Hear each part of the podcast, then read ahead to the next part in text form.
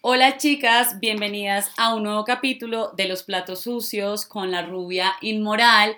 Hoy les tengo una invitada increíble y vamos a hablar de un tema que a ustedes les está causando un montón de revuelo últimamente. Entonces, bueno, qué mejor que saciar el chisme de una forma educativa y con otra experiencia además.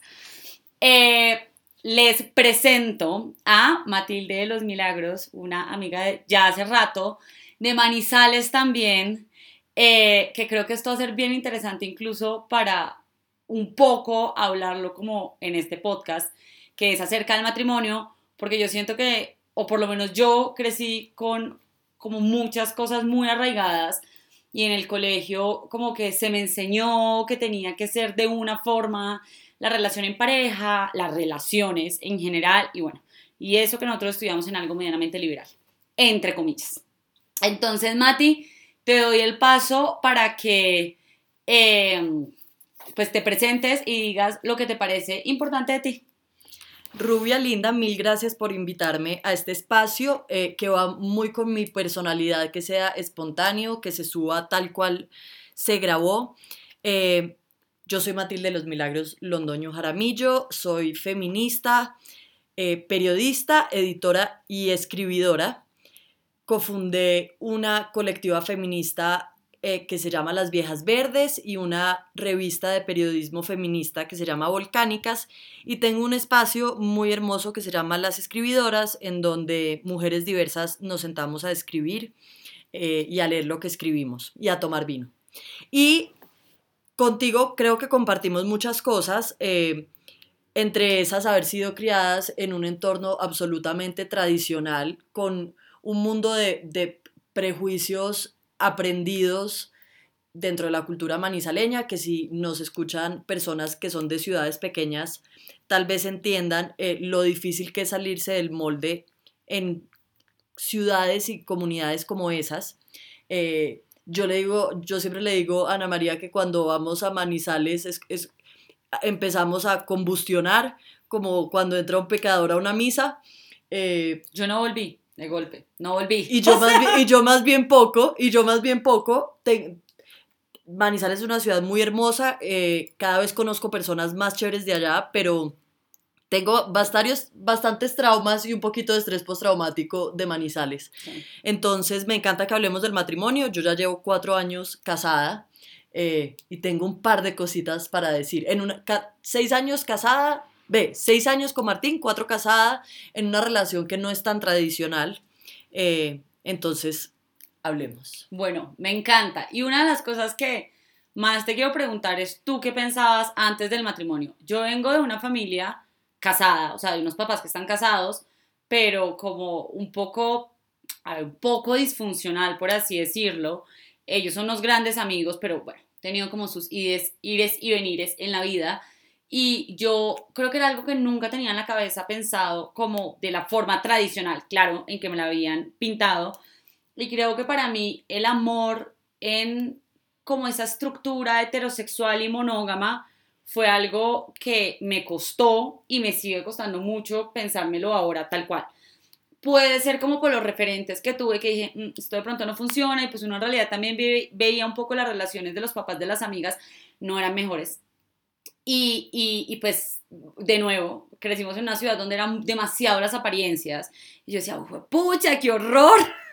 Yo terminar metida en una vaina en la que de puertas para adentro es una cosa, de puertas para afuera es otra cosa, y en la que no se piensa que, que puede ser diferente. Entonces, digamos que yo siempre configuré un poco eh, el matrimonio como algo de lo que también siempre podía irme, eh, y algo que no era deseable para mí, en absoluto y algo que, no sé, de pronto yo quería construir de otra forma y después seguramente les contaré cómo eh, también uno cómo llega a otras decisiones, pero yo quiero saber qué era lo que tú pensabas antes del matrimonio.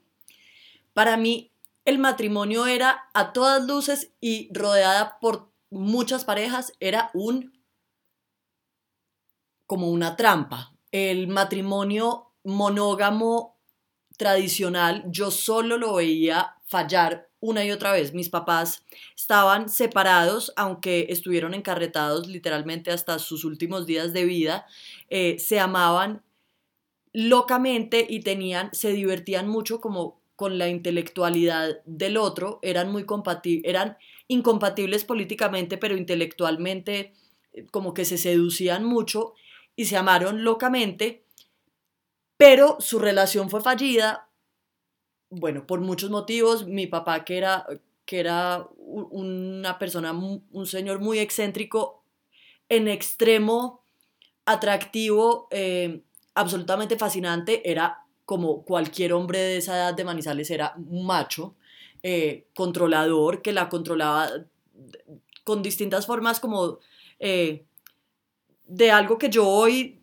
me atrevo a decir que era como violencia económica o incluso psicológica, porque pues a él le gustaba como poder controlar las finanzas de mi mamá y mi mamá, una mujer absolutamente feminista, aunque ella nunca me lo puso en esas palabras, pero una mujer que para mí era muy evidente que ella peleaba todo el tiempo con ser incapaz de ser tradicional, pero sentirse muy obligada a ser tradicional. Entonces, por ejemplo, ella siempre buscó con mi papá una relación más tradicional que la que él estaba dispuesto a darle. Y entonces también el ejemplo de ellos de matrimonio era un amor en donde en donde los dos peleaban mucho con el tema de la libertad. Mi papá obsesionado con su libertad, completamente decidido a no comprometerla por nadie, ni siquiera por su familia. Nosotros nunca vivimos con él, él vivía en la finca, nosotras en Manizales, nos veíamos los fines de semana y era un papá muy presente, pero eh, no vivíamos juntos. Y mi mamá muy tentada por su libertad de ser una, una mujer independiente, eh, como libre pensante, académica, pero, pero muy atada por los tradicionalismos. Entonces, para mí, el matrimonio no era algo que no funcionaba. Y todos los matrimonios de mis familiares, todos divorciados.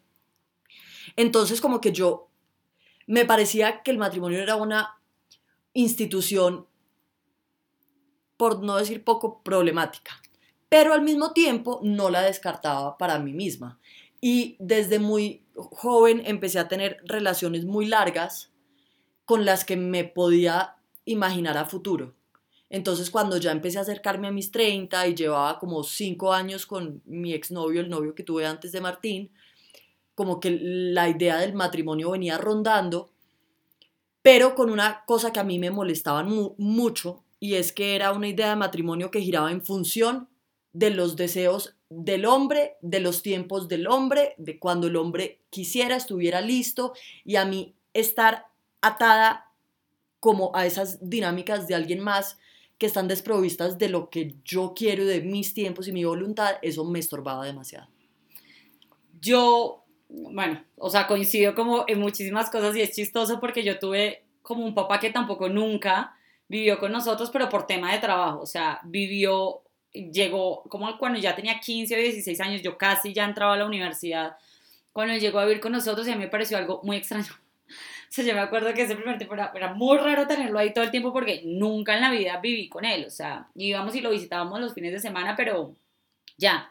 Eh, y, y, eso me pone a pensar si de pronto esa idea que yo conozco de, de, yo me parezco mucho a mi papá. O sea, como en ideales y en la cabeza, yo soy una réplica de mi papá. O sea, cuando él dice como, porque Ana María me salió así, es porque salí igualita a él, rebelde, contracorriente, valeverguista, o sea, tal cual es él, soy yo, que supongo que le conflictúa porque soy mujer, eh, y, obvio, eh, sobre todo esas generaciones son pues, machistas, evidentemente, pero ahora que hilo un poco es, claro, para mí, eh, digamos que ni mi mamá ni mi papá en su entonces como que dejaron sus trabajos en nombre de tener una relación como todo el mundo la pintaba.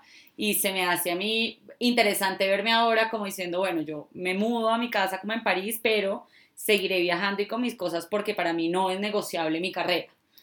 Y chévere también verle como también un referente bueno a eso, quizás si yo hubiera tenido otro tipo de, de, de familia o de constitución, estaría buscando una cosa totalmente diferente. Yo le agradezco mucho, mucho al, mal ejemplo que me dieron mis papás de haber sido tan aferrados a sus libertades, porque para mí los dos principios que más me importan en la vida son la libertad y la valentía, que me los enseñaron mis papás desde su ejemplo Y eso les dificultó el amor, les dificultó tener una relación tradicional. Y yo siento que mi mamá sentía que fracasó en esa relación tradicional, aunque de pronto ni siquiera eso era lo que ella quería, sino lo que le estaban pidiendo, toda la sociedad le exigía una relación tradicional. Y entonces lo que yo entendí con el tiempo es que mis relaciones no tienen que ser tradicionales y que yo no creo, yo pude ver cómo ellos no fracasaron en amarse porque se amaban locamente, fracasaron en que el esquema era distinto y como era distinto, entonces no era el que le servía a la gente, por lo tanto, ustedes fracasaron. Y no necesariamente. No, eso no tiene ningún sentido. Yo te quiero preguntar, yéndonos como un poquito más atrás, ¿cómo vivías tú la soltería o qué significaba para ti la soltería? Porque yo creo que en eso sí tenemos dos historias muy diferentes. Yo nunca fui novia eterna. O sea, Alejandro es mi segunda relación como larga y estable que puedo contarte más de un mes. Como nada. Y yo sí viví pues mucho tiempo soltera y para mí esa era como la forma normal de configurar como mi vida. O sea, como que yo nunca llegué a sentirme mal estando soltera.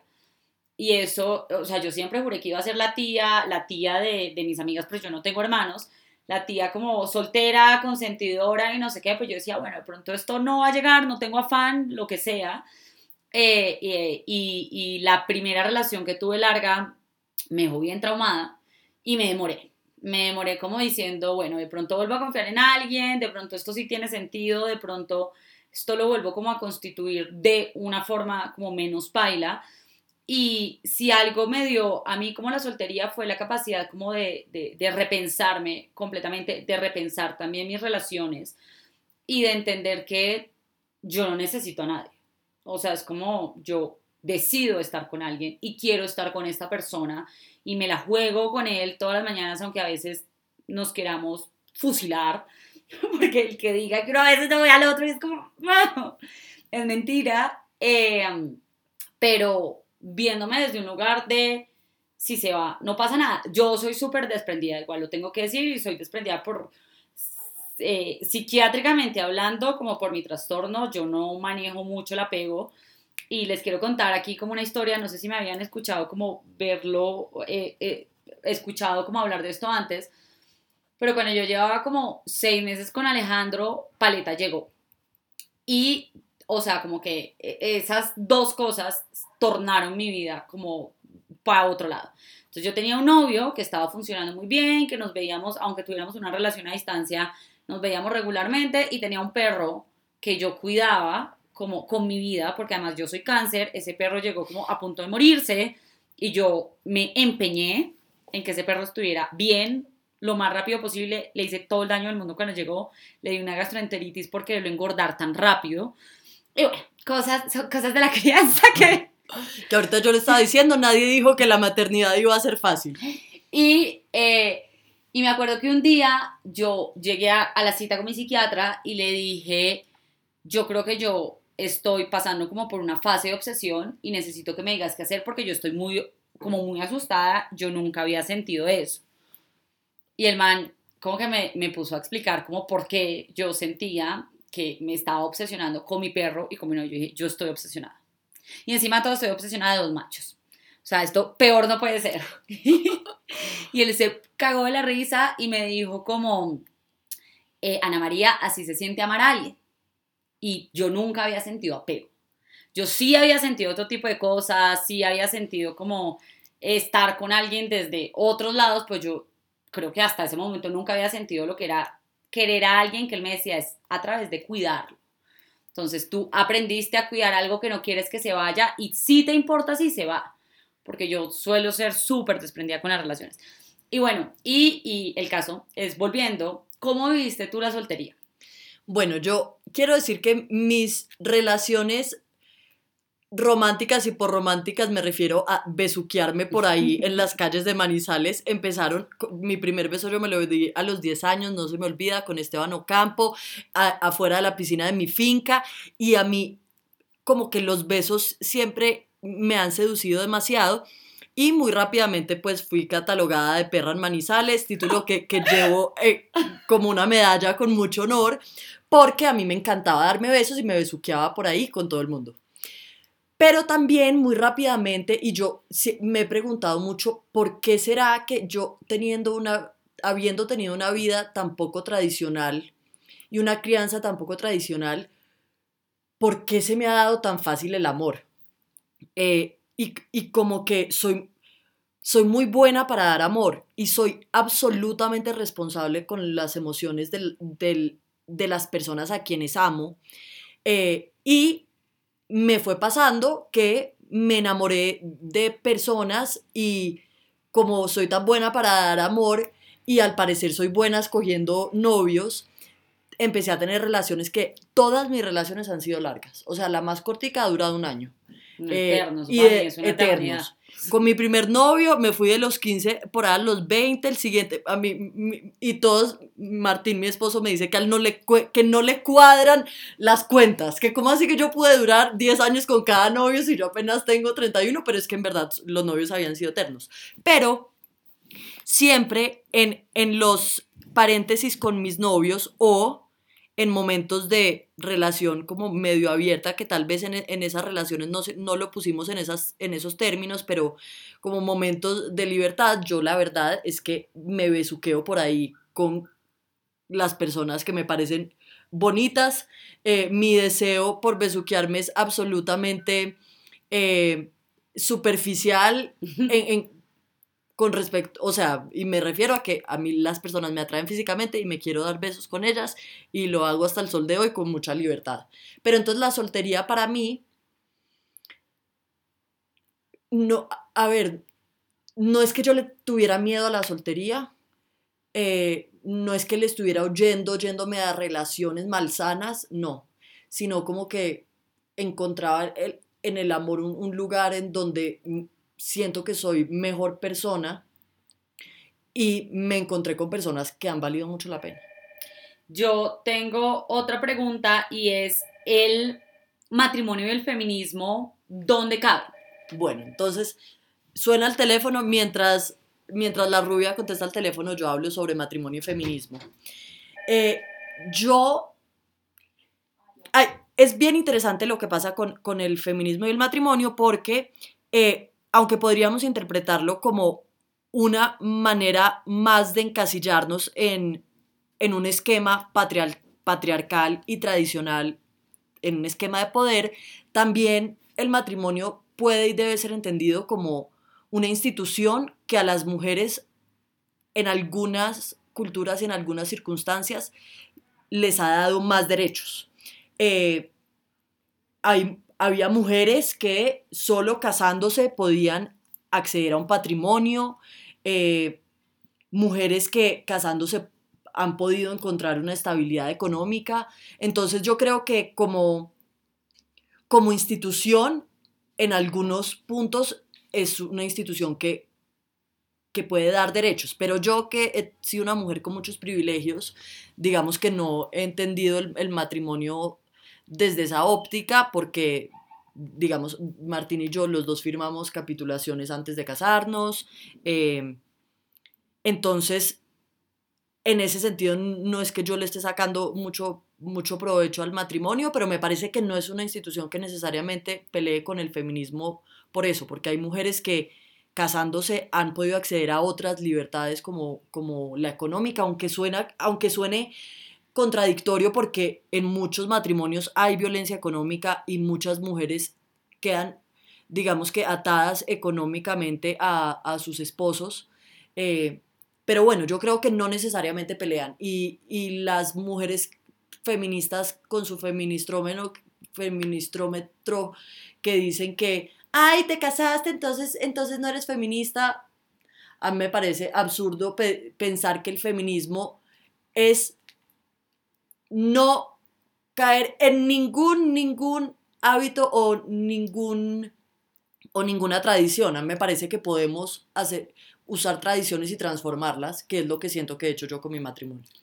Yo creo que hay una parte muy linda que a nadie le deberían quitar en la vida y es el ritual. Sí, o sea, como que el ritual es algo que si una persona se siente cómodo haciéndolo, vale verga, pero debería poder hacerlo. O sea, el ritual de muchas cosas le da sentido a la vida y, y en cosas muy pequeñas nosotros nos levantamos, nosotros celebramos cosas que pues, en el fondo no tienen mucho sentido, pero ese ritual y esa esperanza de, de construir cosas a mí me parece bonito. Y, y, uno aquí vive de esperanzas, pues que uno no vive de realidades porque pues la realidad es cualquier cosa. Y puede también cambiar en cualquier momento.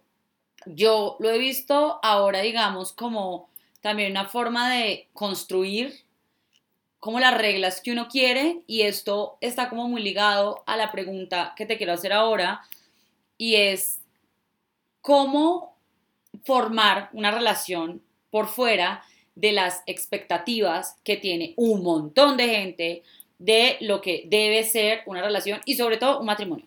Porque yo creo que la relación de noviazgo como que la gente se la pasa más.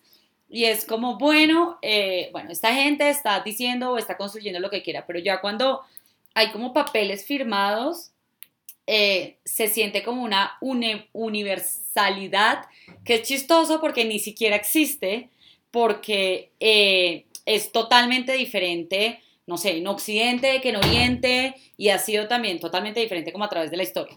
Entonces, eh, quiero saber cómo, cómo ir con esas expectativas. Eh, yo soy como una persona que también ha intentado hacer como sus reglas como quiere y sobre todo también cuestionarse esas reglas y cambiar esas reglas porque yo creo también que las cosas no están dichas nunca al 100% y que en las relaciones hay oportunidad de matar esa relación como la conocemos y revivir otra cosa totalmente diferente dentro de estar con la otra persona y apostársela y seguírsela jugando con otra persona. Y, y me parece como bien interesante, yo creo también lo que estamos viviendo ahora y la construcción que estamos teniendo. Eh, y, y, nada, o sea, les vuelvo a decir, por ejemplo, eh, a mí me parece inaudito que alguien llegue a poner como en, en, en juego mi carrera, porque es por lo que yo más he luchado en la vida y eso no lo va a poner nada. O sea, si me toca ir a Cafarnaú, a Cafarnaú me tendré que ir, casada, no casada, como sea. Y eso antes era impensable. O sea, uno se casaba para estar al lado del marido, todo el tiempo. Y un poco también para cumplir los sueños del marido y complacer al marido, incluso como el placer. Sí. Que eso es bien absurdo y que es, es, es bien interesante incluso de revisar. Entonces, ¿cómo vivir con esas expectativas? Porque, bueno, ya hace un montón de tiempo más que yo, yo llevo una semana. Creo que ya, vamos, ya casi vamos para allá, que la rubia se casó. Entonces, no, no tengo todavía mucho que decir acerca. Bueno, yo creo que yo rompí con las expectativas de todas las personas a mi alrededor muy rápido en la relación cuando decidí pedirle matrimonio a Martín. Nosotros llevábamos como un año de novios y yo ya tenía muy claro que en mi, en mi mente tenía muy claro que me parecía cruel estar sujeta a el juego de la espera al que juegan los hombres con las mujeres cuando saben que la mujer se quiere casar, pero incluso sabiendo que los dos se quieren casar. Mm, a mí me parecía tortuoso ver a los novios de mis amigas que sabían que iban a casarse eventualmente, hacerlas esperar hasta el último minuto, hacerlas casi que llegar al punto de decir me va a tocar poner un ultimátum y es, era como un, juego de ellos verlas esperar como una cosa absolutamente cruel y yo dije yo no voy a pasar por esa mierda. Y al año de estar con Martín ya habíamos hablado los dos mucho como de que nos quisiéramos casar con el otro, no tanto como que nos quisiéramos casar en general, sino que muy rápidamente dijimos como fue puta, queremos como ser una familia eh, y ser un equipo que construya algo juntos eh, y habíamos hablado mucho de matrimonio, que es otra cosa que a mí me parece imprescindible con las parejas. Hay que hablar de las cosas yo, por ejemplo, me hubiera sentido muy acorralada donde Martín me hubiera pedido matrimonio sin antes saber que yo me quería casar. Eh, entonces las parejas que piden matrimonio o que sí, que piden matrimonio sin antes haber hablado que eso es lo que quieren, a mí eso me parece una encerrona y me parece una gonorrea. Y entonces yo decidí pedirle matrimonio a Martín porque estaba 100% segura que era lo que los dos queríamos. Y porque sabía que él era una persona que no iba a tomar esa pedida de matrimonio a mal. Pero entonces yo ahí dije como, bueno, ¿y qué hago? Voy a donde los papás de Martín y, Ay, les, no, ¿y qué hago? ¿Y qué hago? Y les pido la mano, obvio no, pero sí fui y les conté. Les dije, yo le voy a pedir matrimonio a Martín, ya le mandé a hacer una argolla, le iba a pedir matrimonio en un viaje a- que hicimos a, a Perú y en ese viaje nos fue como un culo. Yo con el anillo en el bolsillo a todas partes y fue un viaje que nos fue tan mal que yo dije, marica, pues este anillito, que, que después me lo vuelvan en otra cosa, porque ¿qué es esto tan horrible? Tuvimos mil peleas y cuando volvimos, eh, a la semana de volver acostados en la cama por la noche, yo, bueno, le pedí matrimonio. Eh, Hay, hay un podcast muy lindo de 13% en donde yo cuento la historia completa. Pero el caso es que de ahí en adelante he retado las expectativas de, de mi matrimonio por todos lados. Después del matrimonio que fue, yo creo que la razón por la que para mí era importante casarme es porque yo sí soñaba con un ritual hecho 100% a mi medida eh, y a la medida de Martín, que fue tal, tal como nos lo soñábamos y creo que lo disfrutamos mucho porque fuimos, y yo fui terca con mantener mis detalles, las cosas que eran significativas para mí. Eh, cogí lo que me parecía estéticamente bonito de un matrimonio tradicional. Entonces, por ejemplo, yo bajé por un caminito, cogida de mis hermanas, eh, no había padre, yo soy anti- antirreligiosa, eh, entonces no había padre, pero había ceremonia eh, con personas que hablaron que eran importantes para nosotros, porque para mí la palabra escrita y hablada ti- tiene un significado muy importante. Eh, y yo quería tener esa, como, esa ceremonia. Ahora, creo que hay maneras de estar en una pareja que, no, que pueden ser sin casarse, por supuesto. Creo que pude haber estado con Martín eternamente sin casarme, tal vez. Era importante para mí esa ceremonia, demasiado, y me pregunto si, por ejemplo, porque nosotros nos casamos por, por lo civil, y a veces me pregunto, ¿era necesario ese papel? Y pienso que para nuestra construcción económica sí. Eh, yo quiero intervenir aquí un poquito. Somos adultas. Esto no aplica para si usted tiene 22 años, rumben. Sí, sí, por favor. Chupen trompa, por no, favor. no, no es necesario entrar en estos temas en este momento. Pero eh, una de las cosas que yo más me puse a pensar fue, fue, pucha, la única sociedad que yo quiero hacer es con este man. Y para mí el tema del papel, o sea, del, del matrimonio por papel en un juzgado y las vueltas que hay que hacer, porque nosotros sí tuvimos que hacer un montón de vueltas, era eh, yo quiero hacer una sociedad contigo, quiero dejar las cuentas claras desde el principio. A mí hablarlo todo me parece súper importante, pero eh, no, pero no. Y tener todas las cosas claras. ¿Que pueden cambiar después? Sí. Pero como en este momento vamos a manejar las finanzas así, en este momento esto, esto, en este momento esto, esto, porque pues uno ya no está como para jugar, uno ya no es un peladito pues de 10 años que cree pues y que el amor todo lo puede, no, es como las cosas pueden pasar también y, y, y divino y que chévere que estemos el resto de la vida hasta que seamos viejitos y si no, Totalmente. no hay problema, está todo listo, escrito, hecho, chao. Y por ejemplo, a nosotros nos sirvió mucho cuando estábamos pensando en lo de las capitulaciones, que fuimos a donde una notaria eh, que yo quiero mucho, que se llama Beatriz Anín, que nos dijo, vean, yo aquí les voy a hablar de todos los escenarios posibles, porque yo quiero que ustedes piensen en escenarios reales, no hipotéticos eh, ni generales como, ay, ¿cómo está? Somos esposos, nos apoyamos en todo. No, yo quiero saber si Matilde se enferma y no tiene y no puede trabajar durante dos años, ¿tú la vas a sostener? ¿Te sientes cómodo tú con eso? ¿Te sientes cómoda tú con eso, Matilde? Si Martín se quiebra y no, y no lo vuelven a elegir como político, eh, ¿y cómo van a manejar eso? ¿Qué pasa si se, si se separan, si se divorcian? O sea, nos puso como un mundo de escenarios que para mí fue, en ese momento se sintió como uy, como fue puta, porque estamos pensando en, en, todas estas cosas catastróficas. Pero bueno, yo, uno, soy excelente pensando en cosas catastróficas y dos, sí nos puso a pensar en los momentos difíciles, que la vida está llena de putos momentos difíciles. Y, y luego, ya en el matrimonio, cuando hemos enfrentado algunos de esos casos difíciles, como yo cuando he entrado en, en mis crisis depresivas en donde no he podido trabajar, eh, o cuando al principio Martín acababa de renunciar a su trabajo y la que tenía trabajo era yo, por ejemplo, ya teníamos algunas reglas claras. Por ejemplo, el que más tiene, más pone. Esa es una regla nuestra. Si Martín gana más, puede poner más. Eh, y si yo estoy ganando más, es justo que yo ponga más. Eh, teníamos claro, por ejemplo, que si alguno entra en una crisis y el otro tiene con qué sostenerlo, lo va a sostener y cosas por el estilo. Quedó claro que lo que teníamos antes de casarnos es de cada uno y que de ahí en adelante hay una sociedad conjunta.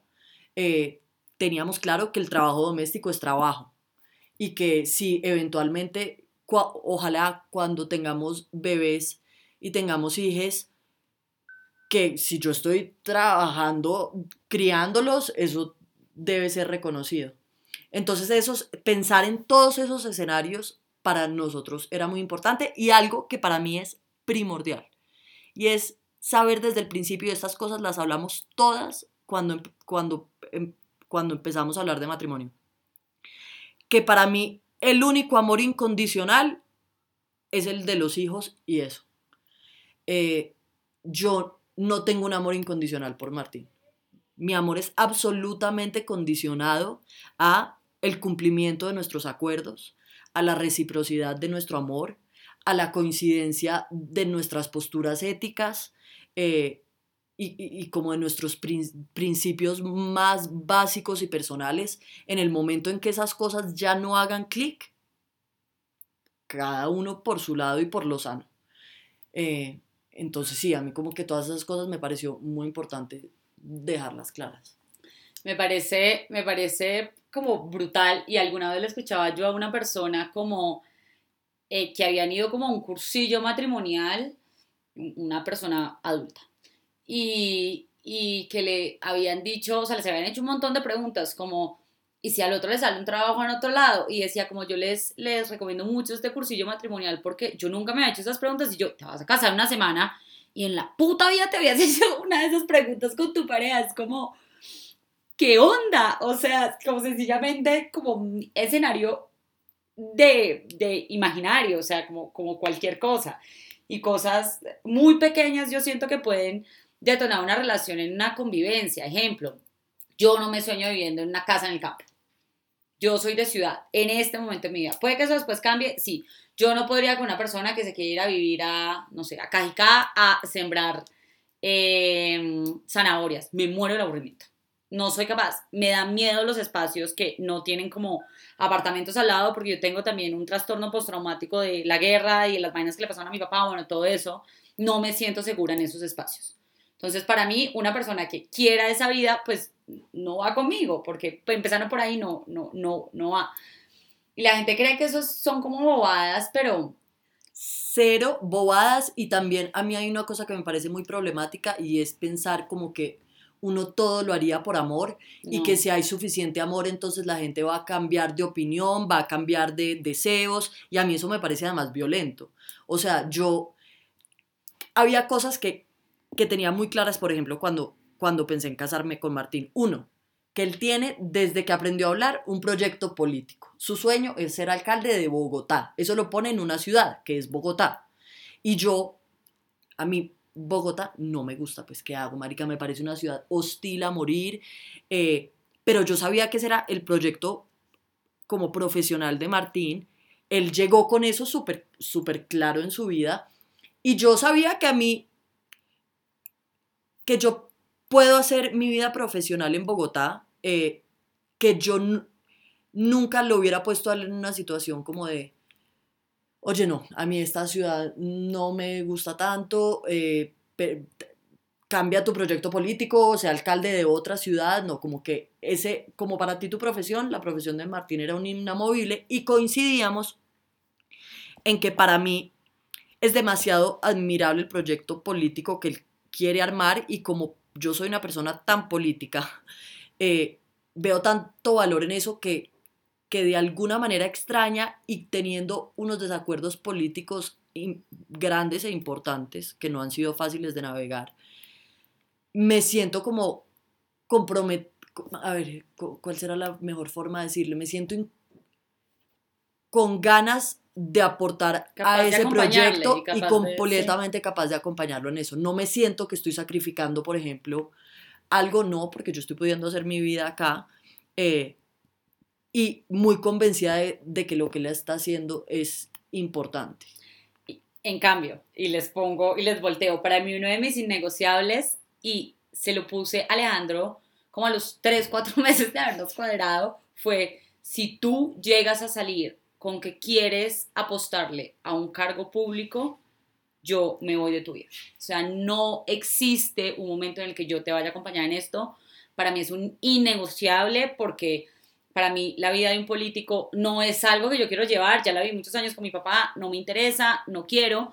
Y le dije, Alejandro, por favor, no. O sea, es como que yo hice una vida totalmente libre para mí él no tiene nada que ver con política, Alejo no tiene nada que ver con política, pero a veces se me reía y yo me acuerdo que le decía, júramelo, porque te estoy me dices que yo podría ser, y yo podría ser buenísimo. No lo dudo en un solo instante, no dudo que eres una persona inteligente, capaz, un gran ser humano, pero creo que hay otras formas de ayudar por otro lado. Y digamos con lo de la ciudad, que yo soy la que me estoy moviendo ahora, como fue muy chistoso porque mi sueño toda la vida fue vivir en París, que ahorita no lo estamos como replanteando y fue como nosotros vamos ahora aquí un año y nada más. Ya la estamos viendo eh, excesivamente grande, atestada, eh, como furiosa para nosotros en este momento. Em, pero yo dije, yo no tengo ningún problema moverme y apoyarlo a él mientras él hace su carrera en, en Francia y mientras yo me estoy moviendo por otros lugares del mundo, yo perfectamente puedo mudar mi casa allá. Y para mí ese sí era un negociable, súper negociable. Y que es un negociable, ¿quieres que nos vayamos a vivir así? A donde quieras. Yo no tengo ningún problema. Y eso también. Hay, nego hay negociables y hay innegociables. Sí. Y uno, yo creo que los tiene que poner sobre la mesa. Pero volviendo a lo de cómo, cómo tener una relación que, que cumple o incumple expectativas, el segundo momento en donde yo incumplí expectativas fue que tres meses después de mi matrimonio, que fue para que voy a ser modesta, fue muy espectacular y muy soñado. Eh, tres meses después yo salí del closet como bisexual en un video con Mati González Gil, eh, cuando ella tenía eh, un canal de YouTube que, con el espectador que se llamaba La Prohibida, canal que además le censuraron después en, en, ese periódico de una manera muy horrible y traumática. El caso es que ahí yo salí del closet como bisexual. Y yo Vean, yo les juro que yo no le vi tanto problema hacer ese video. Yo dije, pues yo soy bisexual desde que, desde que he sabido que esa palabra existe, desde que vi el primer video de Tattoo en MTV de Everything You Say, Everything You Say. Ahí yo ya sabía que a mí me gustaban las mujeres y los hombres. Y obviamente que Martín lo supo desde el día en que me conoció. Es que para, no era un secreto que yo fuera bisexual. Pero yo nunca había hablado públicamente de mi bisexualidad y Mati González me dijo, es que la necesito, necesito a alguien como usted porque usted está casada, usted parece tradicional, usted está, pero es bisexual, entonces me parece que, que usted como que rompe estereotipos de lo que la gente se imagina que es una persona bisexual y por eso la estoy buscando a usted y no a otra persona. Entonces yo salí en ese video y resulta que me dejó de hablar toda mi familia y toda la familia de Martín me dejaron de hablar. Por ahí tres meses. La familia de Martín sentía que yo había, en mi familia me decían, es que la gente va a pensar que tu matrimonio fue una farsa. Es que te casaste hace tres meses, ¿por qué no te podías esperar? Y por otra parte, la familia de Martín sentía que de alguna manera yo lo había engañado, como si yo lo hubiera engatusado.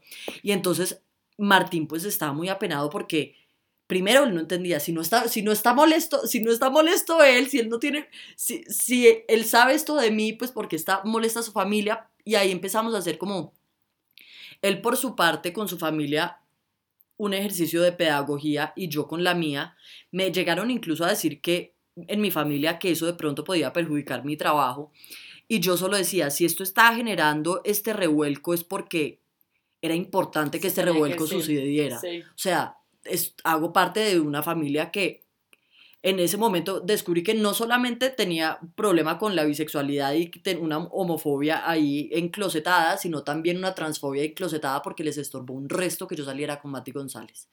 Que porque tenía que haber sido de una manera tan vulgar, que es que las formas, es que porque tenía que ser groserías en el video y a fiscalizarme mi salida del closet y yo me paré muy firme como, oigan, yo hago activismo con mi vida privada, oigan, ah, entonces me decían, ¿por qué no te lo puedes, por qué lo tienes que decir en voz alta? Y yo les dije, ustedes todos han dicho en voz alta que son heterosexuales todas sus vidas y nadie se los ha cuestionado. Entonces yo digo que soy bisexual y eso es ahora problema. Me decían, ¿cómo puede ser bisexual y estar casada? Y yo les preguntaba, ¿ustedes están casados? Sí. ¿Y son heterosexuales? Sí. ¿Es que acaso uno pierde la orientación sexual cuando se casa? Y entonces de ahí en adelante han sido como Ya que, o sea, ya, ya. que- ya ahí ya, ya supieron que esta relación normalita no iba a ser. A mí me ha parecido un video, este pedazo de estar en redes y ser como, entre comillas, como alguien público y las familias tradicionales. Yo lo viví con la mía, pero la mía ya lleva mucho tiempo acostumbrándose, entonces ya en este punto es como, pues les vale verga, es como, ay, ya. Eh, pero cuando llega alguien nuevo y es, es, es un tema gigante. Y, y algo de lo que yo hablaba con Alejandro en, en estos días era, yo siento que yo nunca he comunicado, o, de pronto sí, en algún momento sí, pero en este momento no comunico nada de mi vida ni nada de mis cosas desde un lugar como malo o ofendiendo a alguien o haciendo, o sea, yo todo lo hago muy como realmente amorosamente y todo lo que le comparto también a la gente es diciendo como, puta, si yo salí de ese mierdero en el que estaba, no todo el mundo, pero mucha gente sí puede, o por lo menos agarrarse de algún lado. Y no me parece malo, y es como este, este sentido de la privacidad, a mí me parece muy raro porque yo siento que es porque tenemos que esconder tantas cosas, o sea, yo no siento que yo esté haciendo nada mal, o sea, como que no. Y además hay una no cosa, a sé, ver, a mí la raro. privacidad me parece importante y me parece que la privacidad es sagrada, pero lo que es privado para mí lo defino yo. Es verdad. que es lo que a mí me emputaba de- Sí, del reclamo por la privacidad. Y yo le dije, es que tú, mi privacidad no me la defines tú. Tú no, tú no eres quien viene a decirme qué debo mantener privado. Yo soy la que decido eso. Y por eso me parece tan hijo de puta cuando a las figuras públicas se les exige que cuenten cosas. No, es que uno cuenta lo que se le da la puta gana. La privacidad es definida por uno mismo. o que no cuenten con, porque yo siento que es, es muy relativo lo que para la gente tiene como una importancia sagrada y lo que Y no. lo que no. O Y sea, no es para todo el mundo lo mismo. a todos nos cambia un montón y yo sí siento que, que ahora que uno, pues que esto es como también un trabajo, yo en- entre todo me considero como una persona excesivamente reservada como, como, como mi vida, pero yo suelo contar como las cosas que me, me, me parecen o un ejemplo chévere para decir algo, llegar a un punto, lo que sea. Y, y no les quiero decir que no, pero a veces es como problemático. O sea, como que a veces, y a veces me siento como fiscalizada todo el puto tiempo. Y es como, ay no, ya. A mí también, y me, me da rabia que me impongan como sus... eh, lo que la gente espera de la privacidad, mi privacidad yo la defino y yo uso mi vida privada para hacer activismo. La uso como ejemplo personal, eh, la uso para hacer reflexiones eh, escritas, la uso para hacer reclamos, para hacer denuncias y para mí es importante como estar, sentirme dueña de mi propia información y que yo veré como la, si, si la hago pública o no. Eh, obviamente en las cosas con Martín, por ejemplo, hoy que le dije que venía a este podcast, le dije, le dije, hay algo de, de lo que, con lo que te sientas incómodo que yo hable y me dijo, ay Matilde, o sea, a lo bien, vas a hablar de lo, vas a hablar de lo que se te da la gana, pero pues obviamente como la, sí creo que la privacidad importa y porque yo no estoy sola en mi, en mi relación, le, le hice la pregunta. Él afortunadamente se siente cómodo de que yo hable de nuestra relación muy abiertamente porque ninguno de los dos estamos avergonzados de lo que hemos construido y nos parece de hecho que de pronto puede haber personas que encuentren como en, en, nuestra relación como algunas luces de cosas que pueden discutir con sus parejas, que pueden hablar, eh, cosas que, que de pronto públicamente otras parejas no dicen y a mí eso me parece interesante. Y la importancia de tener como un discurso propio, que cambia, pero un discurso propio, pucha, eso es el acto revolucionario más grande que uno puede darse, es el, el abrazo más grande que uno puede darse, es esto es mío y esto lo construí yo con los imperfectos que tenga, con las cosas que tenga que mejorar, con los nuevos acuerdos que tenga que hacer, las echadas para atrás que me tenga que dar, que también puede pasar. Claro. Pero, pero, pero esto es mío y esto lo construí yo y esto no fue lo que todo el mundo me hizo como tener como esas cajas en las que nos quieren meter a todos, que es como, allá no más. Tampoco, no más. La última cosa que se me ocurre que fue dura para mí de las expectativas que tenían de nosotros que rompimos es que esperan que Martín y yo tengamos las mismas opiniones eh, políticas. Y marica, y, le, y les digo, esa expectativa es dura para mí misma porque yo a veces quisiera que tuviéramos las mismas opiniones políticas, pero la realidad es que no tenemos las mismas opiniones. Somos dos personas eh, con unos estilos políticos distintos eh, y la gente me reclamó que Martín hubiera votado en blanco, por ejemplo, en, en las elecciones presidenciales y yo escribí todo un hilo en Twitter diciendo que de cuando acá yo tengo que venir a dar explicaciones sobre la decisión absolutamente personal que tomó mi esposo en unas elecciones presidenciales. O sea, todo me parece mal con eso. Eh, pero también me parece muy fuerte que pensemos que las parejas tienen que ser una réplica la una del el uno del otro. Yo le preguntaba mucho a Martín, a mí me mortificaba algo y era, ¿qué voy a hacer yo cuando no esté de acuerdo con una política tuya? O si tú tienes un proyecto político o si sales y dices una barra basada, ¿qué, ¿qué voy a hacer yo? Yo que siempre digo lo que pienso, que me va a tocar quedarme callada y, me, y él me dijo, yo te pido el favor que nunca, nunca, nunca te quedes callado.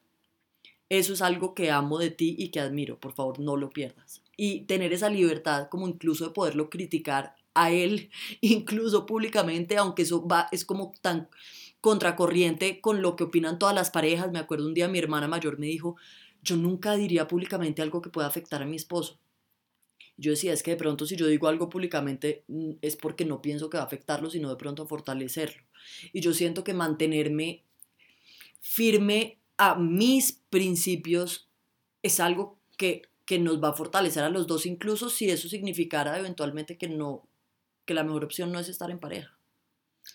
Bueno, Mati, me encanta, creo que fueron eh, los minutos más maravillosos del planeta entero, súper invitada cuando quieras estar acá y quiero que les eh, digas a las personas que van a escuchar este podcast en dónde te pueden encontrar y cuáles son los espacios que tú tienes como abiertos. Oigan, tiene un espacio que se llama Las Escribidoras, que no he vuelto por falta de tiempo en este momento de mi vida. Estoy desesperada ya en este punto, pero no importa. Eh, y eh, bueno, nada. Pueden encontrarme como Matilde Milagros en Instagram, en Twitter como Matilde y Milagro. Eh, Pueden seguir a las escribidoras, a Volcánicas Revista, a Viejas Verdes. Y por último, digo que se me hizo muy corto este espacio, no alcanzamos a hablar de las relaciones abiertas. Eso lo dejamos para un próximo podcast. Ese dejémoslo para la segunda entrega de esto y yo quiero que nos dejen, yo voy a dejar un una cajoncito de preguntas donde quiero que nos dejen como más preguntas para hacer la segunda entrega de este podcast creo que en uno ya quedaba demasiado, por el segundo nos vamos con relaciones abiertas. Me parece espectacular y lo último, quisiera cerrar diciendo, háblenlo todo, todo, todo, con ejemplos, eh, usando la imaginación y no tengan miedo a tener una relación hecha a la medida de ustedes mismos. Muchas gracias Mati, besos, chao. Chao.